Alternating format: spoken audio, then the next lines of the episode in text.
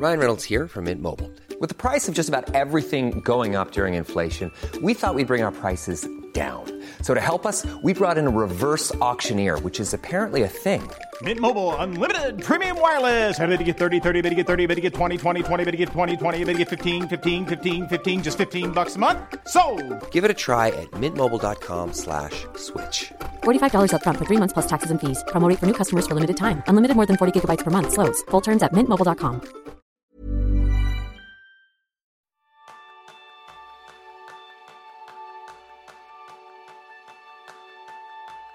¿Sientes que a veces no te entiendes con los demás? ¿Que te pasas media vida intentando conectar con los otros? Ese es el tema principal del programa de esta semana, donde vas a aprender cómo mejorar tu capacidad de relacionarte con otros a través de la empatía. Bienvenidos a un nuevo episodio de Kenso, el podcast donde descubrirás cómo vivir la efectividad para ser más feliz. Soy Raúl Hernández, aprendiz en ponerme zapatos ajenos. Y yo soy Kiko Gonzalo, aprendiz en entender los puntos de vista propios y ajenos. Así que, Raúl, la empatía, esa maravillosa palabra. Y a veces eh, mal, malentendida o malinterpretada, al menos desde mi punto de vista, que obviamente no tiene por qué ser el de los demás, que para eso estamos hablando de empatía. Kike, yo quería lanzar una pregunta un poco toca narices, así de inicio. ¿Cómo sería el mundo si el 100% de las personas fueran como tú? La primera semana muy divertido y a partir de ahí hasta el resto de los tiempos la cosa más aburrida del mundo, Raúl. O sea, ¿Y por qué? Así de claro. Hombre, yo creo porque al principio nos sentimos muy bien cuando las personas que nos rodean, de hecho esto eh, sucede mucho en lo que se conoce como el efecto halo, que es tendemos a rodearnos de personas que percibimos que son como nosotros, en la forma de ser, en la forma de gustos. Pero ¿qué es lo que sucede? Que cuando esto es lo único que hay a nuestro alrededor, todo se vuelve plano. Y si ya sabes que todo lo que vas a conocer ahí fuera, sea lo que sea, ya no va a haber sorpresas, ya no va a haber capacidad de descubrir y todo va a ser exactamente igual porque son como tú, ahí se acaba la gracia. Si yo probablemente la persona que mejor conozca sea a mí mismo, ¿qué gracia va a tener yo? Por eso me dice la gente muchas veces, Raúl, dice, pero es que tú escuchas mucho, pero hablas poco de ti. Digo, claro, si yo a mí ya me conozco, a mí lo que me interesa es conocerte a ti. Es que es verdad que, que, yo a veces cuando me planteo esa pregunta digo, oye, por un lado sería qué fácil llevarse con toda esa gente porque ya sabes cómo, cómo, piensa, cómo va a actuar, sabes lo que le gusta, sabes lo que no, y además es lo mismo que te gusta a ti, lo que no te gusta a ti, con lo cual todos fenomenal. Pero luego sería esa sensación de, pues, pues qué rollo. Pero en cualquier caso, para bien o para mal, la realidad es que no es así, que somos cada uno de nuestro, de nuestro padre y de nuestra madre. Y que, como dice mi suegro, hay que vivir en sociedad y compartir espacio físico virtual con personas que no son como nosotros es un reto, porque a veces genera conflictos, a veces genera malos entendidos y a veces exige, bueno, pues poner en práctica esa habilidad de la empatía, de ser capaz de entender y de comprender a alguien que no es como nosotros. Sí, de hecho yo creo que ahí, Raúl, existe eh, ese gran espacio en el cual es donde más podemos sacar. Cuando desarrollamos la empatía y empezamos a acercarnos a, a, lugares desconocidos, a personas que a lo mejor hay veces que nos cuesta un poco más poder trabajar con ellas, colaborar con ellas, ese punto de, de poder descubrir a esas personas y sacarlo mejor, vamos, a mí me parece que es una de las cosas, de las mejores sensaciones que podemos vivir. Sí, y hay que vencer un poco ese impulso que podemos tener al, al, totalitarismo, ¿no? Decir, oye, que todos seamos iguales, que todos pensemos iguales.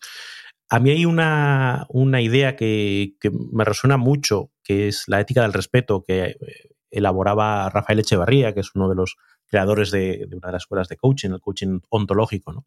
Y habla de la, de la ética del respeto diciendo que respeto es aceptación del otro como diferente a mí, legítimo en su forma de ser y autónomo en su capacidad de actuar. Claro, que parece una obviedad, pero si lo piensas tiene unas implicaciones muy profundas, porque a todos nos resulta fácil respetar a los que son más o menos como nosotros. Nos resulta fácil respetar, pues oye, yo que soy introvertido, pues al que es introvertido me siento, siento afinidad, digo, oye, me parece muy normal. Claro, me molesta un poquito más la gente extrovertida, o me molesta, me molesta la gente que hace ruido por las noches, o me molesta la gente. Claro, porque no sé cómo soy yo.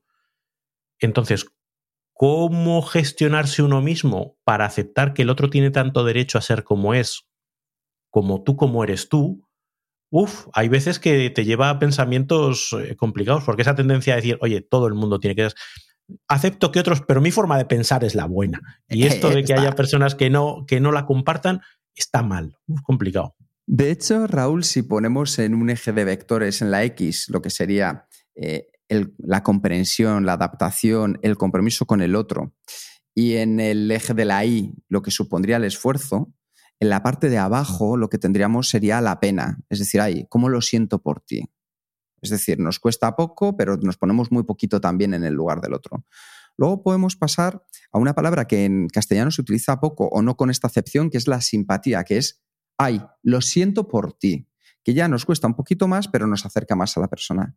El tercer paso, que es un esfuerzo grande, es lo siento contigo, que ya nos encontramos en la empatía. Y el nivel superior ya es la parte de la compasión, que es me has movido. O sea, lo que, lo que dices de verdad me ha, me ha tocado.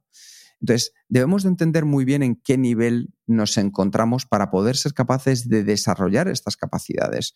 Nosotros hoy vamos a hablar de empatía porque es la mejor capacidad que podemos poner en práctica la mayoría de nosotros. Llegar al nivel de las es como si hoy trajéramos aquí, eh, siento que ya haya fallecido, ¿no? Pero a un Paco de Lucía y nos dieron una clase magistral de guitarra. Si nosotros lo que queremos es aprender los primeros acordes, la mayoría de Wonderwall, para poder tocarla con nuestros amigos, con los familiares y pasar un buen rato. Por eso vamos a trabajar hoy desde la empatía. Sí, además eh, hay veces que, en ese proceso hacia la empatía eh, seguimos viéndolo desde, desde el egocentrismo, ¿no? Eh, con muy buena voluntad, pues queremos acercarnos a los demás, pero nos lo hacemos desde nuestro punto de vista, desde nuestro prisma. Y yo en tu lugar lo que haría, yo en su lugar lo que sentiría, tendemos a ver el mundo a través de nuestras lentes. Y claro, actuamos en base a, esas ideas y damos consejos muy bien intencionados en base a esas ideas. Nos cuesta decir, oye, ¿y si mis gafas fuesen distintas, cómo vería yo el mundo? Ese es el, punto en el que hay que aprender a, ver el, a ver las realidades de otro punto de vista. Había una anécdota que contaba Dale Carnegie en su libro de cómo ganar amigos e influir las personas, que por cierto tenéis la reseña del libro en uno de los podcasts que hicimos durante esta, eh, este verano de 2021. Y cuenta como dice, oye, pues a mí me gustan las fresas con nata, me hacen las fresas con nata. Y hay otra cosa que me gusta mucho que es ir a pescar. Y he descubierto de manera sorprendente que si yo pongo en el anzuelo fresas con nata, que es lo que a mí me gusta, los peces no pican. Lo que tengo que poner en el anzuelo son gusanos, que es lo que les gustan a los peces, aunque a mí no me gusten nada de nada. Pero eso es lo que le permite pescar. El ser capaz de decir lo que a mí me gusta no es lo que le gusta a los gusanos y por lo tanto tengo que ponerme en situación de usar lo que le gusta a los gusanos aunque a mí no me guste tener en la mente esa idea y extrapolarla a nuestro día a día y a nuestras relaciones con los demás nos puede dar pie a muchas situaciones en las que actuamos pretendiendo dar a otras personas nuestras fresas con nata, sin ni siquiera poner atención a saber qué es lo que les gusta o no les gusta a ellos. Claro. Y además quitarnos esa excusa que utilizamos muchas veces de, claro, es que yo no vivo su vida. Entonces no puedo entender qué es lo que piensa. No, no, eso es una excusa baratísima y ya sabéis que si escucháis Kenso, nosotros eso, al contrario, vamos a buscar argumentos. Nosotros podemos, en unas mismas circunstancias, podemos vivirlas de una manera o de otra, completamente distinta. Y ahí es donde entra en juego, por ejemplo, lo que conocemos como la escala de inferencia, que es que nosotros al final hacemos lo que hacemos porque pensamos lo que pensamos. Si yo viene mi compañero que siempre me ha echado una mano, que siempre ha estado ahí presente, y hoy viene y me pide, oye, ¿puedes echar una revisión a este correo? Lo voy a echar con muchas ganas porque es mi amigo, porque le quiero un montón, porque es que ha estado siempre ahí. Sin embargo, imaginad que viene ese otro compañero con el que nos cuesta un poco más, que es que a veces le vemos un poco distante, y viene con el mismo correo. Digo, no, no, a este, a este no le dedico ni un minuto de mi vida.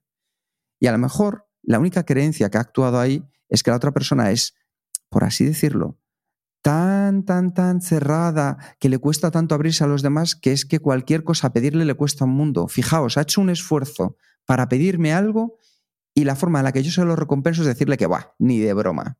Pues entonces al final es que actuamos, hacemos lo que hacemos porque pensamos como pensamos. Es muy importante entender el punto de vista del otro. Y luego vamos a ver cómo hacerlo. Pero aquí ya estamos empezando a ponernos argumentos, ¿verdad, Raúl? Y quitarnos excusas para poder ser más empáticas y empáticos. Sí, excusas y, falsas creencias, ¿no? Esa visión de, oye, si no vives lo que yo he vivido, no puedes empatizar conmigo. Tienes que vivir mis circunstancias para, para entenderme. Y claro, como dices tú, es que, es que yo puedo vivir tus circunstancias y, tener unas sensaciones completamente distintas. A mí me pasó eh, una vez eh, algo que me, que me, hizo pensar mucho en esto. A mí me dan, eh, ni siquiera es pánico, es, es, una aversión tan visceral las atracciones de feria. O sea, yo es entrar, es empezar a escuchar la muñeca chochona y empiezo ya a temblar. Eh, recuerdo una vez que estuve, estuve por, en, en, Terra Mítica, ¿no? En Terra Mítica con, con, mi mujer y subimos a una de estas balsitas, ¿sabes? ya no te digo la super montaña rusa, no, no, una de estas no, balsitas que te suben un poco y te hacen un poco una pendiente. Y, y, dije, venga, voy a ser valiente, me voy a subir aquí para impresionarla un poco y tal. Subes, ¿no? Y tienes ahí la, la, la caída y claro, te hacen la foto de arriba y de abajo. Tú haces la foto de todos los que están en la barquita en la parte de arriba. Levantando los brazos ahí. Ves a todo el mundo con una cara de expectación, no sé qué. Y yo agarrado, se me nota la crispación en las manos, agarrado en la barra con una cara de miedo.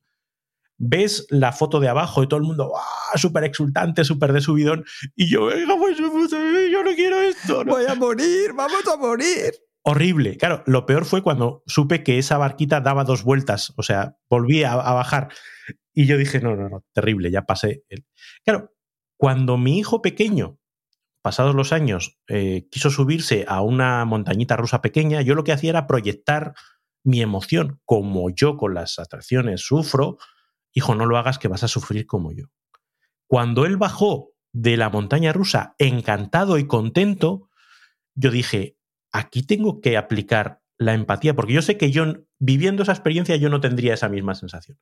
Él está viviendo un nivel de, felicidad o de subidón, como yo a lo mejor lo experimento en otras circunstancias, como yo a lo mejor lo experimento yendo a un concierto, que claro. paso fenomenal y acabo de subidón, tengo que ser capaz de conectar con la emoción, no con la vivencia, sino con la emoción y con las sensaciones que generan las vivencias.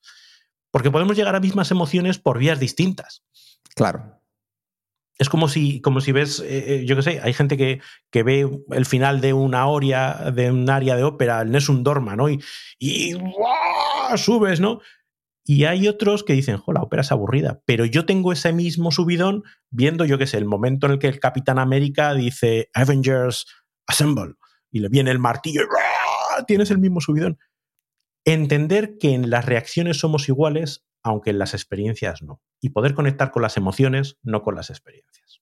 Claro, eso, eso, es básico. Eso es básico para poder llegar y conectar con los demás, que es lo que estamos buscando hoy. Fijaos que al final hablamos mucho de esa capacidad de conectar y es porque el mundo, si te paras a pensar un momento cómo es tu día a día, solo tienes que ver el número de interacciones que realizas con los demás. Desde ir a comprar el pan, hasta cruzarte con alguien y darle los buenos días, subir al transporte público, ver a tus compañeros de trabajo, ya sea a través de la pantalla o en la oficina, salir a tomar algo con los demás, está lleno de momentos de empatía. Y si nosotros somos capaces de mejorar ahí, veremos que hay uno de los saltos fundamentales y fundacionales de la efectividad. Por eso nos vamos a centrar en entender cómo tratar a los demás, no como quieres que te traten, ya conoces ese refrán, trata a los demás como quieres ser tratado. No, no. Vamos a tratar a los demás como ellos quieren ser tratados. Así que, Raúl, ¿alguna herramienta en tu caso que consideres que sea importante para la empatía? Pues mira, a mí para la empatía, partiendo de esa idea que mencionábamos antes, ¿no? De la ética del respeto, de que la otra persona es distinta a mí y que tiene todo el derecho a serlo, empiezas un proceso de eh, como de detective, de, indagación. Es decir, tengo que descubrir cómo es a esa persona, tengo que descubrir cuáles son sus claves, cuáles son sus razonamientos, cuáles son sus experiencias, por qué. Y es un, una aventura, una investigación en la que partes con poco más que cuatro evidencias que tú has podido observar de la otra persona, cuatro cosas que te ha contado. A partir de ahí viene un proceso de indagación y la indagación se basa sobre todo en, las preguntas, en, en, oye, cuando yo veo esto, voy a, no voy a presuponer rápidamente eh, cuál es la solución, sino que voy a testar. Voy a hacer preguntas que me preguntan y que me permitan ir diciendo, ah, vale, pues descarto esta teoría, voy afianzando esta teoría, voy, voy profundizando. La indagación es la prima hermana o la hermana mesa de la escucha activa o la escucha activa de la, de la indagación. Es decir, si yo hago una pregunta, tengo que prestar atención a lo que me están respondiendo. Prestar atención no solo a lo textual que me están diciendo, no solo a lo verbal que me están diciendo, sino a todo lo que le rodea, a lo que me están diciendo con los gestos, o a lo que me están diciendo con los silencios, o a lo que me están diciendo con lo que no me están diciendo. Y en ese proceso, mientras vas estando atento, hay una herramienta que a mí me gusta mucho, se llama la, columna izquierda. La, yo la leí la primera vez en, el libro de Leonardo Walk, eh, de, El arte de soplar las brasas, que habla de, coaching, ¿no?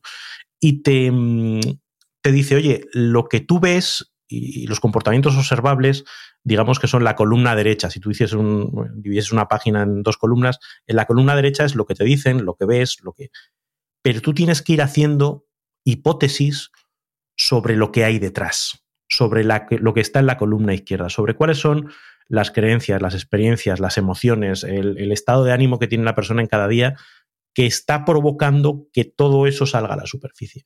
Si tú consigues ir explorando, ir indagando y vas conociendo qué hay en esa columna izquierda, es como que descubrieses el mapa del tesoro hacia el comportamiento de la otra persona. El mapa que te va a permitir tocar teclas para que la relación con esa persona sea mejor, sea más efectiva, consigas los resultados que tú quieres. Si tú no tienes ese mapa, vas perdido, vas a golpes, vas intentando resolver cosas desde tu punto de vista, desde las, de los prejuicios, desde las presunciones, y te vas a dar más golpes que de lo que querrías. Pues yo, Raúl, siguiendo un poco tu ejemplo, voy a compartir y me gustaría, porque también de primera mano tú eres un experto en esto, proponer cinco pequeños, vamos a llamarlos ejercicios o hábitos que podemos poner en práctica para mejorar nuestra empatía y que tú me comentes a ver qué te parecen. ¿De acuerdo? Me parece perfecto. Bueno, eh, estos ejercicios están basados en el profesor de psicología de Stanford, Jamil Seiki, que es el director del Laboratorio de Neurociencia Social de Stanford y trata estas cuestiones. Pues entonces, pues entonces tienen que ser buenísimas, pues esto es no, eh, no, nos podemos cargar. Eh, no nos está escuchando el doctor Jamil Saki, o sea que es el momento perfecto para coger y si hay que arrearle, le arreamos, Raúl. O sea, en esto no hay problema, ya sabes cómo somos en Kenso. Pero yo creo que nos van a gustar. El primer ejercicio que podemos poner en práctica para desarrollar nuestra empatía es reforzar nuestros recursos internos. Para este caso, piensa en algo con lo que estás luchando y cómo te hace sentir. Y a continuación, imagina que una amiga o un amigo acude a ti con ese mismo problema. Y entonces empieza a pensar cómo le responderías. Hacer esto al final lo que hace es poner de manifiesto el abismo que muchas veces existe entre cómo tratamos a los demás, con qué amabilidad, con qué cercanía, lo entendemos, claro, si es que esto es comprensible, y la dureza con la que a veces nos mostramos con nosotros mismos.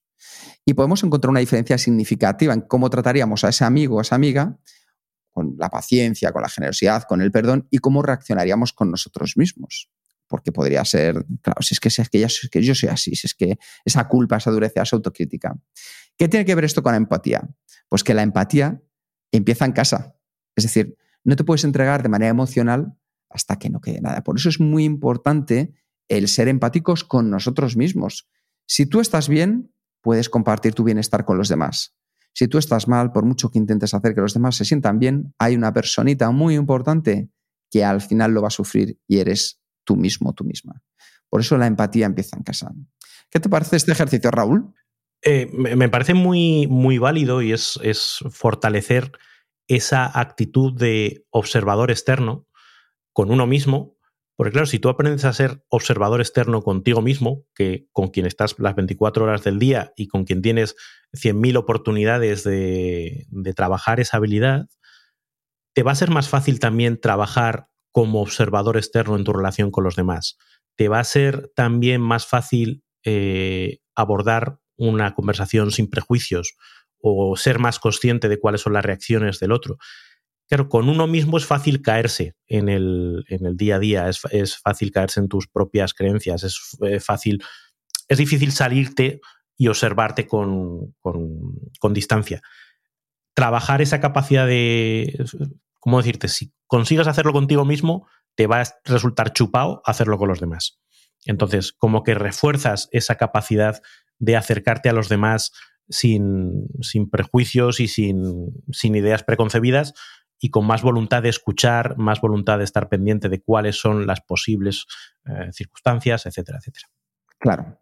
Pues ya tenemos uno de los primeros. Ya sabéis que en Kenso siempre queremos que lo lleves a la acción, con lo cual te, te vamos a proponer cinco. El segundo, ¿cómo vas de energía ahora, Raúl? Pues 50%. Eh, 50%. Pues cuando llegues al 10%, que solo te quede esa pequeña reserva, dedícate a ser generoso y amable con los demás. En ese momento del día, cuando ya estés más estresado o te sientas que no te queda apenas nada en el tanque, invierte de alguna manera muy pequeña, ya sea en tiempo, energía o en dinero, en alguien importante de tu vida. Envía un mensaje de apoyo a esa persona que sabes que lo está pasando mal. Si haces la compra, elige el café favorito de tu pareja. Si hablando de la compra y ves que la está subiendo tu vecino mayor, pues ayúdale a subirla al piso. Porque fomentar la empatía no consiste en donar la mitad de tu sueldo a la caridad. Se trata de esas pequeñas cosas que hacemos cada día. Se trata de hábitos mentales. ¿Qué sucede? Que en un intento de conservar la energía para nosotros mismos, tendemos a volvernos hacia adentro cuando estamos bajo presión. Y aunque pueda parecer contradictorio, se ha comprobado que realizar estos pequeños actos, especialmente en los momentos en que sentimos que no podemos, nos recargan de energía. Y te vas a sorprender, Raúl, al descubrir que cuando damos a los demás, no acabamos agotándonos. Porque al final la felicidad y el bienestar no son una situación de, suma cero. Sí, y es curioso, eh, esto me conecta con la idea de que cuando actuamos sin empatía hacia el mundo exterior, en realidad lo que estamos haciendo es una confrontación ¿no? entre mi forma de ver el mundo y la forma de ver el mundo de los demás y, esa confrontación genera gasto de energía, es, agotador. En el momento en el que te rindes y dejas de intentar imponer tu visión del mundo y actúas desde esa gratitud, desde esa hacer algo por los demás sin esperar nada a cambio, sin, claro, desaparece esa confrontación, desaparece esa resistencia, desaparece esa fricción, con lo cual en lugar de cansarte más, lo que haces es dar lugar a recuperarte. Digamos que de alguna manera te abandonas a, dejar fluir la relación con los demás, en hacer las cosas simplemente porque la otra persona se sienta bien y no porque tú pretendas imponerle una agenda, una forma de pensar, etcétera, etcétera. Y eso descansa, te ayuda a descansar, te ayuda a recuperar. Cool fact a crocodile can't stick out its tongue. Also, you can get health insurance for a month or just under a year in some states. United Healthcare short term insurance plans, underwritten by Golden Rule Insurance Company, offer flexible, budget friendly coverage for you. Learn more at uh1.com. Ever catch yourself eating the same flavorless dinner three days in a row? Dreaming of something better? Well, HelloFresh is your guilt free dream come true, baby. It's me, Kiki Palmer. Let's wake up those taste buds with hot, juicy pecan crusted chicken or garlic butter shrimp scampi. Mm. Hello Fresh. Stop dreaming of all the delicious possibilities and dig in at HelloFresh.com. Let's get this dinner party started.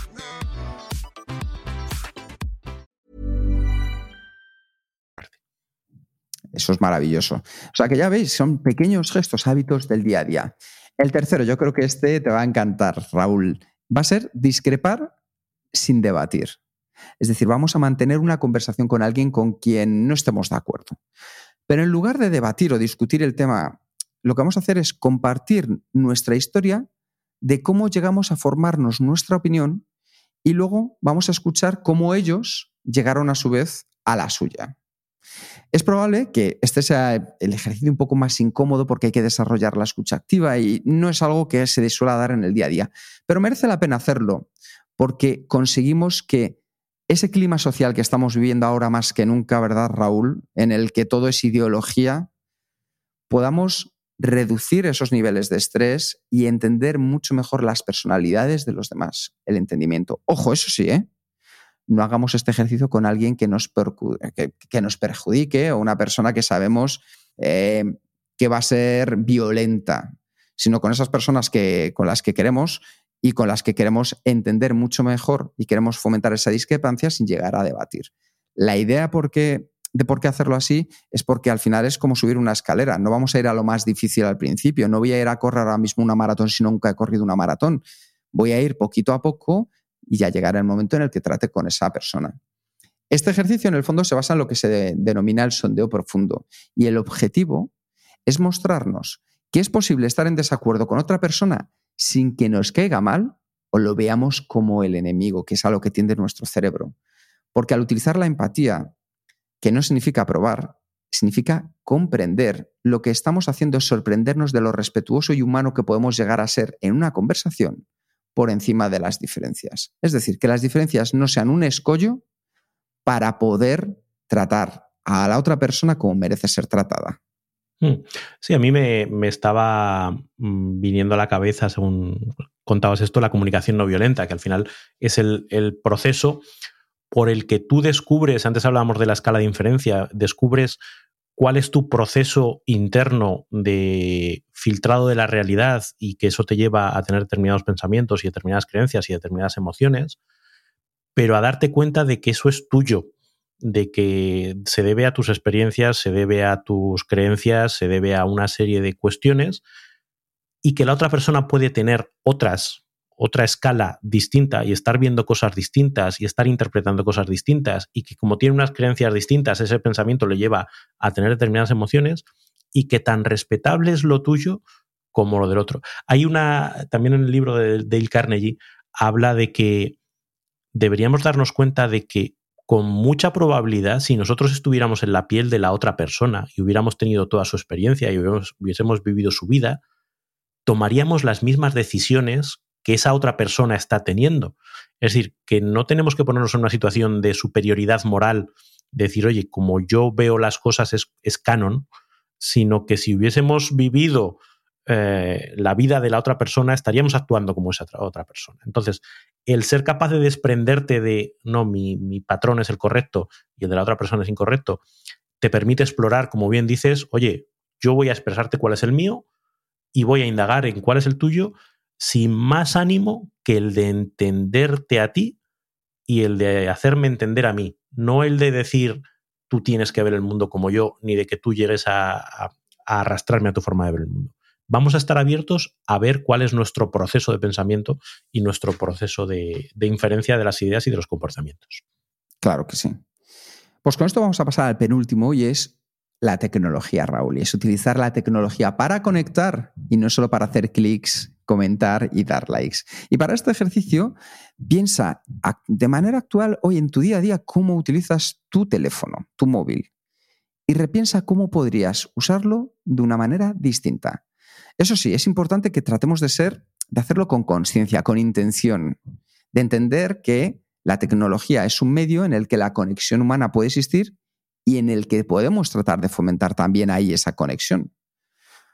Muchos de nosotros, hay que reconocerlo, cogemos el móvil y de repente ha pasado una hora y nos damos cuenta de que hemos pasado el tiempo haciendo un montón de scroll, hemos clicado un montón de cosas, hemos ido sin rumbo, algún like y poco más.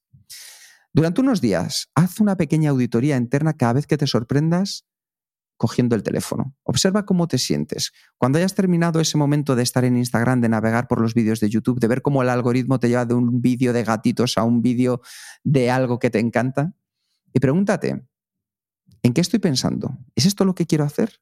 ¿Qué siento ahora mismo? Así vas a tener la oportunidad de observar su impacto en ti y en tu bienestar.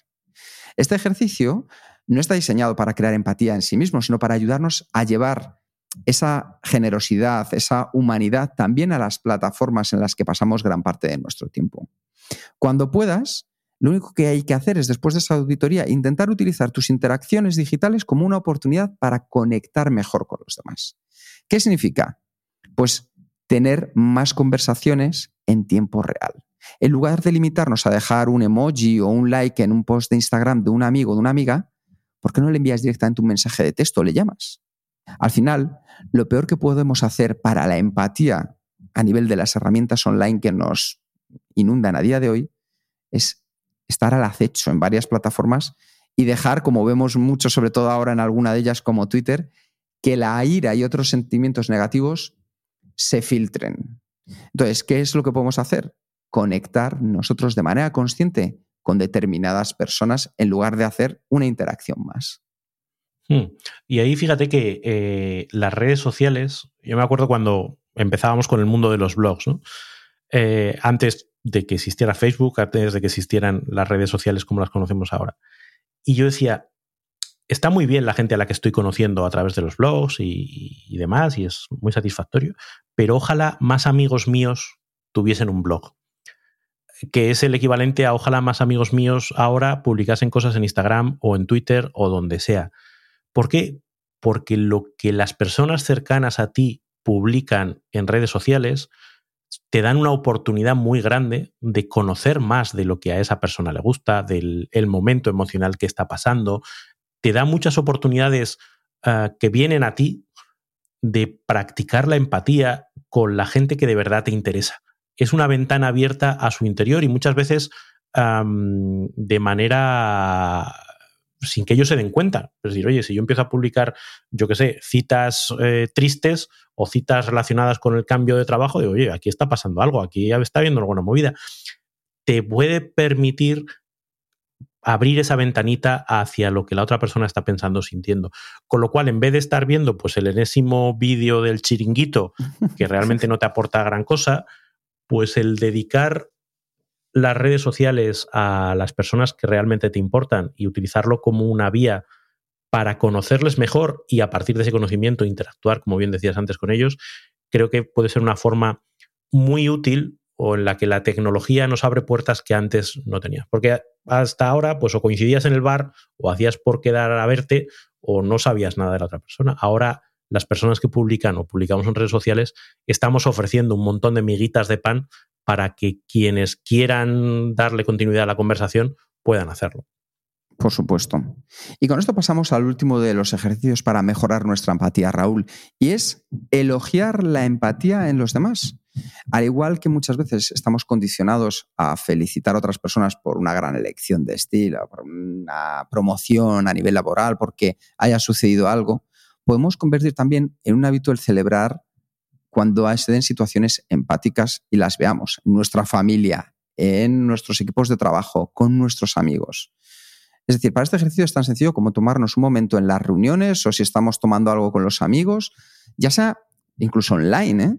para reconocer a esas personas que siempre nos ayudan un poquito más a dar ese punto de alcanzar los objetivos, a decir, ojo, esta persona piensa en los demás, a esa persona que ha montado la quedada, a reconocerlo, porque mucha de nuestra atención al final tiende a ir hacia las voces que gritan más en lugar de esas voces que muchas veces son las que nos llevan a los lugares empáticos, es decir, la que nos unen, la que nos hacen estar en familias. Yo, por ejemplo, en esto, eh, pues se lo, voy a, se lo voy a agradecer a mi madre la próxima vez que lo vea, porque hace mucho para que la familia nos veamos. Porque si de por mí fuera, sería más de Pascuas a Ramos, ¿no? Como quien dice. Pero ella fomenta mucho que haya relación, que hable con eh, los familiares, que estemos presentes. Entonces, felicitemos esas situaciones, a esas personas, porque cuando nos fijamos en lo bueno que nos rodea, equilibramos también nuestra atención. Y siéntate libre de hacer estos cinco ejercicios que hemos visto en el orden que quieras y durante el tiempo que quieras. De hecho, si quieres, los puedes convertir incluso en una práctica diaria. La idea es que cuanto más cultivemos nuestra propia empatía y la fomentemos en los demás, más vamos a estar contribuyendo a una cultura general de amabilidad, de cercanía, de sociedad realmente dicha, en lugar de algo que estamos viviendo yo creo que muchos a día de hoy. Sí, que tiene que ver más con, el creer que uno está en lo cierto y los demás están equivocados. Y además lo creo con tal convicción que soy capaz de ir por el mundo, em, pues eso, agrediendo o convenciendo, intentando convencer de maneras más o menos amables o poco amables a, los demás, en vez de entender pues que hay espacio para que cada uno sea como sea y piense como piense y que todos tenemos que convivir y, que tenemos que buscar la manera en la que eh, podamos convivir sin tener que pensar y sentir igual, porque si no estamos condenados al fracaso. Y una pregunta, Raúl. ¿A ti qué beneficios te ha traído la empatía a nivel personal, a nivel profesional? Pues fíjate, eh, a nivel profesional me acuerdo una frase que, me dijo una persona con la que hablé un, ratito, ¿no? Que me expuso, pues, cuáles eran sus, eh, su situación en su negocio y, demás, ¿no? Y, y, de la conversación lo que acabó diciendo es, jo, qué bien me has entendido. Y además lo dijo con sorpresa, como diciendo, esto mismo, estas mismas conversaciones las he tenido con otras personas que no me han entendido, que no han sabido por dónde.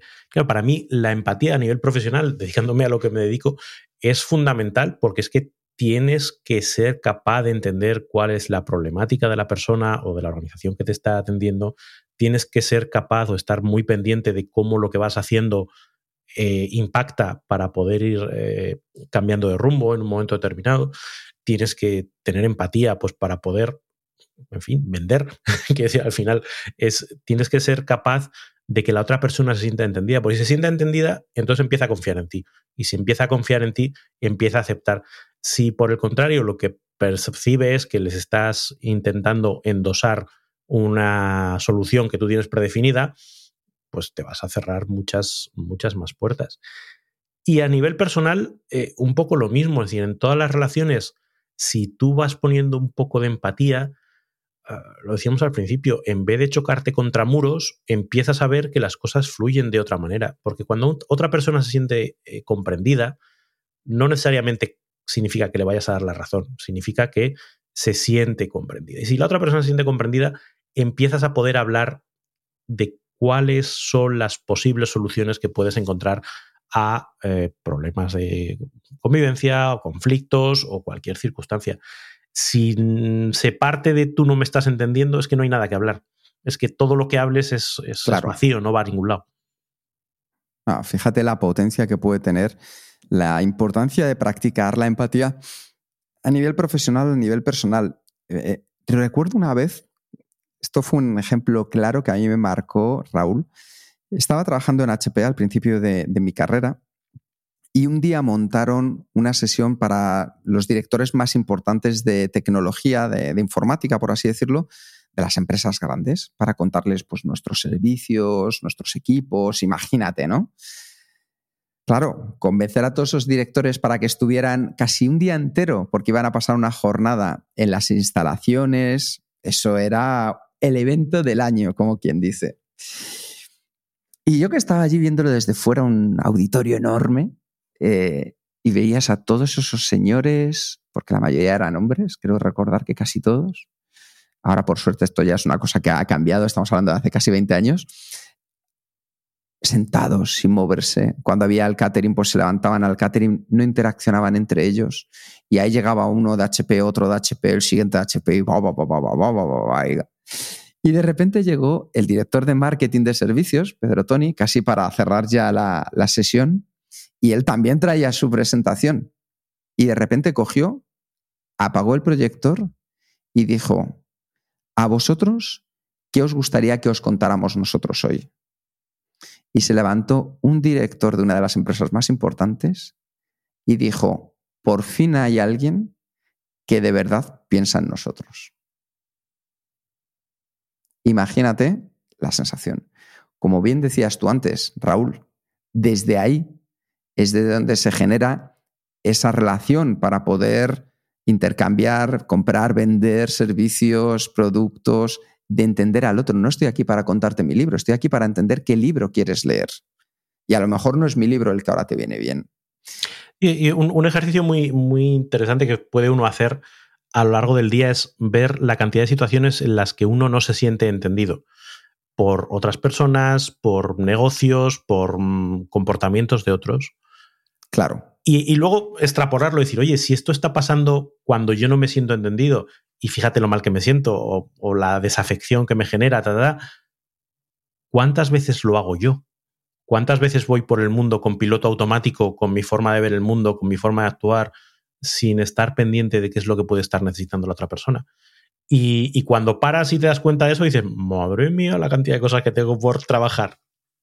Eso es, eso es. Y para eso os vamos a compartir una herramienta que estará en las notas, que es el mapa de empatía.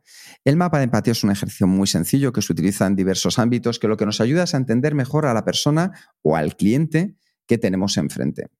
¿Qué es lo que hace? Es simplemente poniendo al cliente en el centro, Nos imaginamos a esa persona, a María, por ejemplo, esa persona a la que le queremos vender un producto y que ya se ha puesto en contacto con nosotros. Lo que hacemos es hacernos diferentes preguntas en cuatro cuadrantes distintos. El primero es qué piensa y qué siente. Es decir, entender lo que realmente le importa, cuáles son sus principales preocupaciones, inquietudes y aspiraciones. Por otro lado, nos vamos a preguntar qué es lo que ve, qué es lo que ve en su entorno, en sus amigos, en el mercado que pueda ser nuestra competencia. Por otro lado, ¿qué oye? ¿Qué dicen sus amigos? ¿Qué le dicen sus jefes? ¿Qué le dicen las personas que influyen en su día a día? Y por último, ella al final qué dice y qué hace, cuál es su actitud en público, cuál es su aspecto, su comportamiento hacia los demás. Con esto vamos a tener, vamos, un ejercicio que nos ayuda de manera muy sencilla a entender mucho mejor cómo poder llegar a María. Y luego va a haber dos apartados más, que son el de esfuerzos, donde vamos a ver donde María tiene principales miedos, frustraciones y obstáculos, y por otro lado, resultados, donde están sus necesidades, sus deseos, cómo mide el éxito y cómo quiere conseguirlo. Con esto, imaginad que tratarais a María con esta información a la manera en la que ella quiere ser tratada. A que probablemente incorporaríamos más boletos aunque a Raúl no le guste para ganar la muñeca chochona de la tómbola, ¿verdad? Tendríamos más papeletas para ganarlo. Sí, es un ejercicio además, eh, por un lado muy sencillo, pero por otro lado muy potente. Al final lo que hace es llevarte de la mano por sitios por los que habitualmente pasas eh, por encima. Eh, y te obliga a decir, vale, venga, ¿qué ve? Imagínate que tú eres María, ¿qué está viendo? ¿Qué está viendo, como tú decías, incluso en nosotros mismos? ¿Qué, qué es lo que observa? ¿Cuál es? Claro, ese ir paso a paso, ese ir llevándote poquito a poquito por esos sitios, ya te obliga, como, como si llevases una ortopedia, a pasar por esos pensamientos y a ponerte en esos lugares. Y a partir de ahí puedes empezar a ver las cosas de una manera diferente y actuar con María de una manera diferente. Por eso yo creo que que se llame mapa me parece que está muy bien, porque en el fondo te da claves porque a lo mejor estabas ignorando sobre cuál es su comportamiento y cuál debe ser el comportamiento tuyo con respecto a esa otra persona. Y otra herramienta que utilizamos en Kenso en nuestro día a día y que trae grandísimos resultados, y si quieres probarla solo tienes que ponerte en contacto con nosotros, es el Insights Discovery. Es un test de personalidad en el cual te da una información brutal, brutal, muy impresionante a todos los sentidos y sobre todo que la puedes llevar luego a la acción acerca de cómo eres, puntos fuertes, puntos de mejora, puntos ciegos, cómo utilizar la comunicación y cómo no utilizarla, entender por qué haces lo que haces, oportunidades de desarrollo. En Kenso llevamos desde hace mucho desarrollando una metodología que se base en no dar una solución universal para todo el mundo, sino en centrarnos en cómo es la persona para que así pueda diseñar a medida o podamos diseñar juntos a medida en los procesos de coaching o en las sesiones o los talleres que tenemos con empresas, que te, puedas llevar tu propio sistema de efectividad personal. Y para ello es muy importante conocer cómo eres. Sí, ahí eh, claramente la empatía es un proceso artesanal. Decir, la empatía con una persona y con otra exige hacer un trabajo, pues eso, personalizado, individualizado. Pero es verdad que hay una serie de etiquetas o de, de categorías que nos permiten hacer un primer tiro sobre cómo una, es una persona. Imagínate, si yo te digo que alguien es introvertido o si alguien es extrovertido, claro, no hay dos introvertidos iguales, pero los dos son introvertidos, comparten una serie de preferencias o una serie de estilos. Y luego con cada uno de ellos pues vas hilando más fino, pero puedes eh, tener un, primer brochazo gordo de cómo puede ser una persona.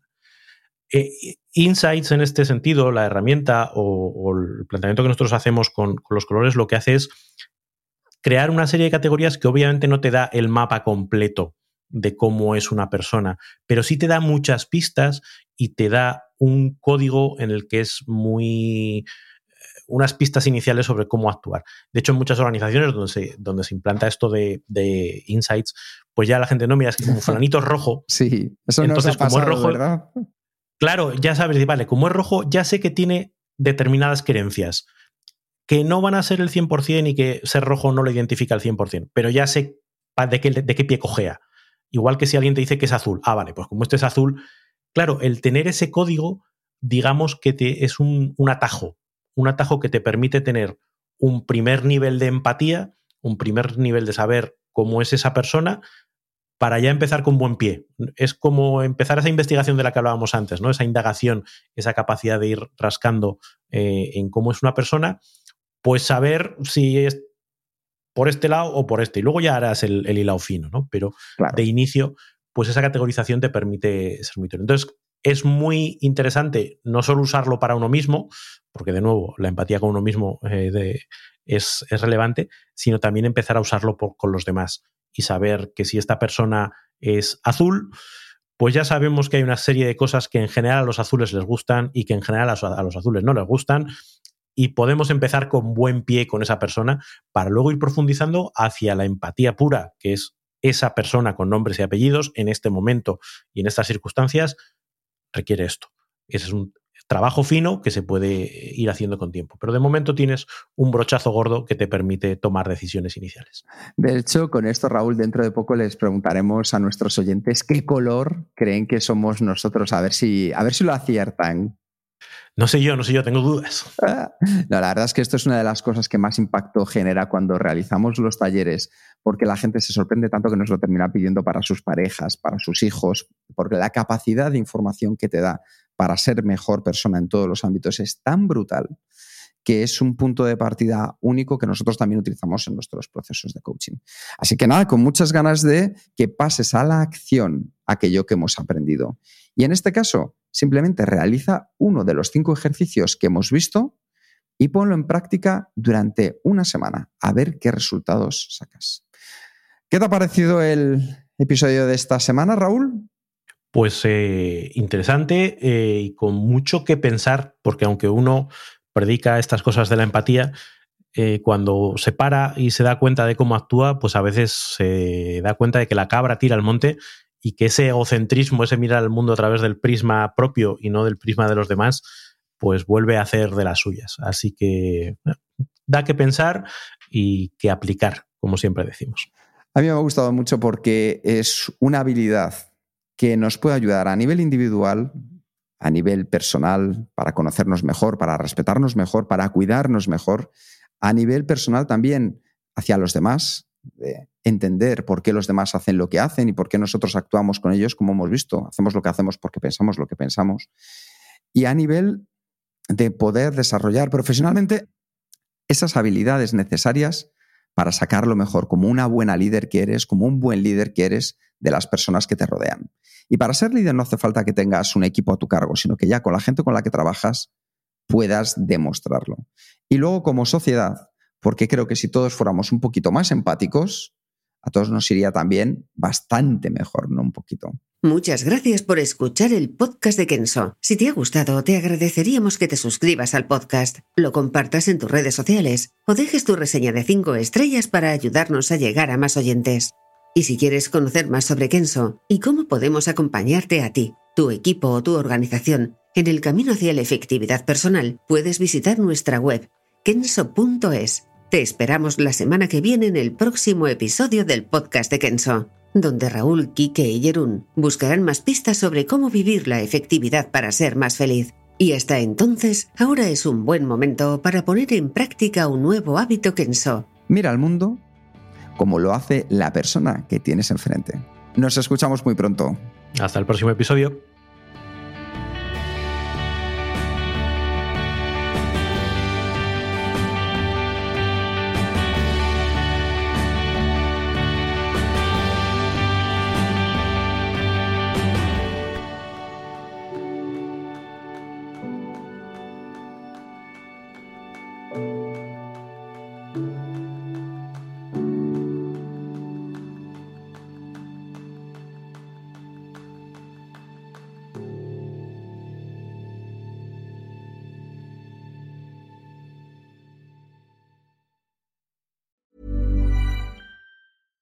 Catch yourself eating the same flavorless dinner three days in a row? Dreaming of something better? Well, HelloFresh is your guilt-free dream come true, baby. It's me, Kiki Palmer. Let's wake up those taste buds with hot, juicy pecan-crusted chicken or garlic butter shrimp scampi. Mm. Hello Fresh. Stop dreaming of all the delicious possibilities and dig in at HelloFresh.com. Let's get this dinner party started.